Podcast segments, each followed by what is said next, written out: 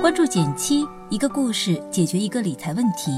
在公众号搜索“减七独裁，简单的减，七星高照的七。关注后回复“电台”，十本电子书，请你免费看。前不久，一只爆款基金——瑞远成长价值基金，突然就刷屏了。它火到什么程度呢？有朋友拿了十万块去买，最后只分到七千多块的基金份额。这个基金本来计划募五十亿的钱，结果就一天。大家往里充值了七百一十个亿，这火爆程度真是不亚于排 N 个小时才能吃上一口的网红店，真称得上是网红基金了。那么这是什么投资机会让大家这么来抢呢？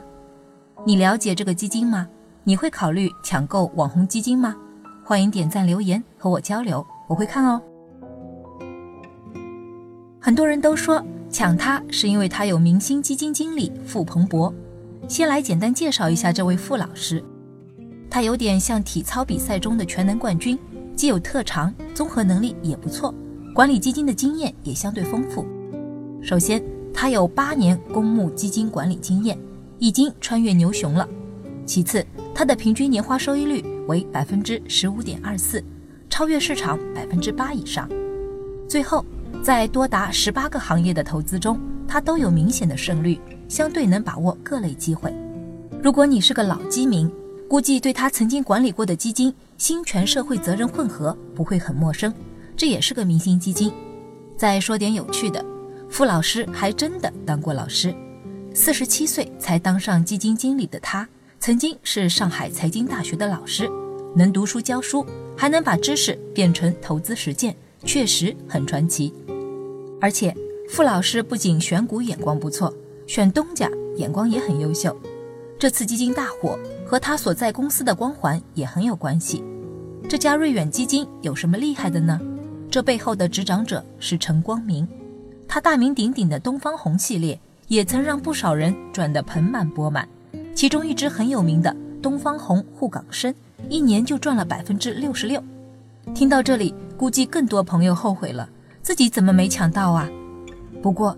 这里我就要给你泼一盆冷水了，没抢到还真不一定是坏事，甚至一些吼着要抢的朋友，我倒是很担心你可能会亏钱。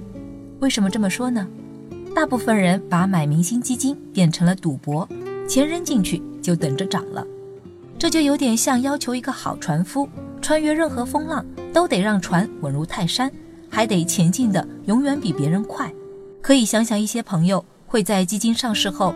隔三差五的看一眼，哎，怎么今天还没大盘涨得好？不是说是明星基金经理吗？这么三五次后骂骂咧咧卖了，很是常见。曾经和一个银行客户经理聊天，他半开玩笑地说，从他这买基金能赚钱的就两种人，一种特别不懂的，买完就忘了，拿个三五年想起来了，基本都赚了；另一种真懂的，拿长钱买，会认真分析。定期检查，有时候我提示他风险，他还能给我上课。可惜绝大多数人介于两者之间，总是一卖就涨，一买就跌。其实我们之前做过一个详实的数据分析，明星基金经理对普通人赚钱的影响并没有那么大。一来赚钱的基金在便宜的时候买很重要，便宜时开始建仓的基金大概率都赚钱，牛市顶峰再建仓。再明星的基金经理，往往也一败涂地。从这个角度看，现在趁着市场还不算贵，认真买点基金，哪怕是沪深三百这样的指数基金，都算是不错的选择。二来，主动基金存在更多不确定因素。如果说指数基金是个透明的白盒，我们人人都能看懂他买了什么，主动型基金就是基金经理的魔法黑盒了。买了黑盒的主动基金。和市场走势不一致时，你得问自己一句：撑不撑得住？了解基金经理的投资风格，定期研读投资报告，分析基金经理的投资策略，这些功夫得做。但即使做了，也依旧有许多不确定因素。当然，我们并不是说傅老师不够优秀，傅老师是价值和成长的高手，知行合一。但是，与其问要不要抢这个基金，他能不能赚钱？不如问我得做哪些准备，买基金才能赚钱。我想至少有五点是我们可以做好的：第一，拿出长钱，做好资金分配，准备好持有基金三年以上；第二，买长期能上涨的东西；第三，在市场便宜的时候，至少是不贵的时候买；第四，买完之后该上班上班，该玩耍玩耍，别老看账户；第五，等市场热起来，该卖就卖，别太贪。既然这个基金暂时买不到了，也别太纠结，有点闲钱，现在还有别的选择。最后再说个有趣的。当年让陈光明名震江湖的东方红有个有趣的规定：封闭期三年，这三年都不能卖。